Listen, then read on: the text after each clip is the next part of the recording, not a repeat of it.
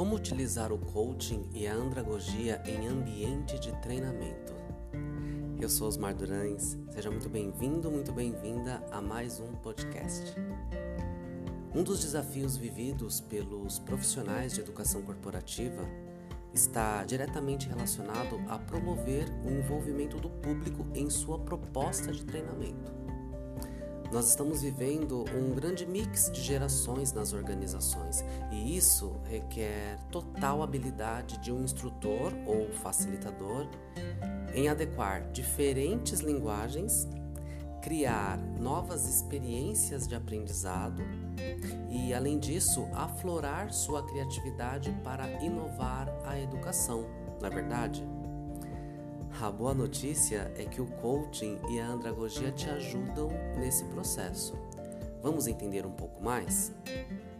Bom, um treinamento ele é um conjunto de métodos utilizados para transmitir habilidades necessárias com foco em melhorar o desempenho dos profissionais. Ele pode ser técnico, comportamental ou até mesmo uma mistura dos dois modelos, se essa for a proposta da empresa. Um treinamento ele deve ter foco em desenvolver o chá das competências. E aí eu estou falando do conhecimento, que tem como proposta a teoria, questões técnicas, novas informações. As habilidades diz respeito a ensinar o colaborador a fazer melhor aquilo que ele já sabe fazer. E as atitudes tem como proposta tudo aquilo que diz respeito ao comportamental. Quando nós falamos de treinamento tradicional, nós nos referimos a treinar novas habilidades. Agora, treinamento com abordagem do coaching e a andragogia, nós podemos afirmar que esse processo muda comportamento nas pessoas. Eu quero explicar aqui para você processo de coaching em seis passos. Primeiramente, vem o estabelecimento de rapport, que é a confiança que o colaborador tem no profissional coach. Feito isso, em segundo momento, temos a análise do estado atual, que é verificar quais são os resultados ou os comportamentos que esse colaborador ou grupo de colaboradores apresentam neste exato momento.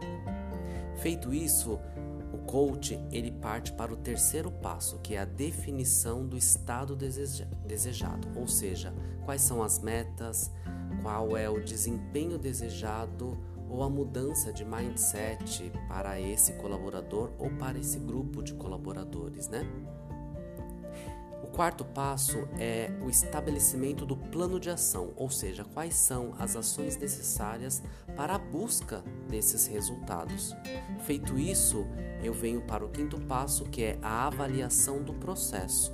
Analisar o processo e verificar se o resultado está de acordo com a proposta que foi definida. E o sexto e último passo é promover a mudança, até mesmo eliminando as crenças limitantes desse colaborador que se submeteu ao processo de coaching. Nós podemos observar até aqui que o coaching ele possui uma proposta de aproximação dos colaboradores, não é mesmo? Um facilitador coach, por exemplo, ele possui a incumbência de ativar potencialidades que já estão presentes nos participantes do treinamento, através de uma abordagem humanista. O facilitador coach, ele utiliza uma abordagem andragógica em todos os seus cursos. Ele tem paixão em ajudar o próximo a crescer e atingir melhores resultados. O facilitador coach ele amplia a visão dos participantes sobre a missão, visão e valores do negócio. Ele valoriza o conhecimento das pessoas em ambiente de treinamento, cria desafios com atividades lúdicas e também utiliza recursos dos elementos metafóricos. O facilitador coach ele sabe muito bem utilizar o storytelling e apresenta cases mostrando ao participante que é possível fazer mais. O facilitador coach ele é envolvente e conscientiza as pessoas para o objetivo em questão. Agora, quando nós falamos de andragogia, nós nos referimos à ciência de institutos a aprender. Ou seja, construir um curso com a metodologia andragógica consiste em focar cada vez menos em conteúdo e utilizar experiências e cases, despertando a vontade do aluno em aprender. Atentar-se às necessidades dos participantes um a um. Construir um curso com abordagem andragógica tem como objetivo focar no tema em questão, demonstrando domínio e valorizando o conhecimento do grupo. E além disso, o facilitador, coach, ele precisa utilizar soft skills específicas, como por exemplo empatia, a fim de apoiar os treinandos em todas as dificuldades apresentadas.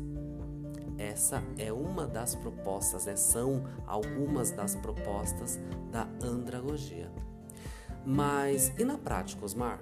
Como aplicar o coaching e a andragogia nos meus treinamentos? Bom, esse é um assunto para um próximo podcast.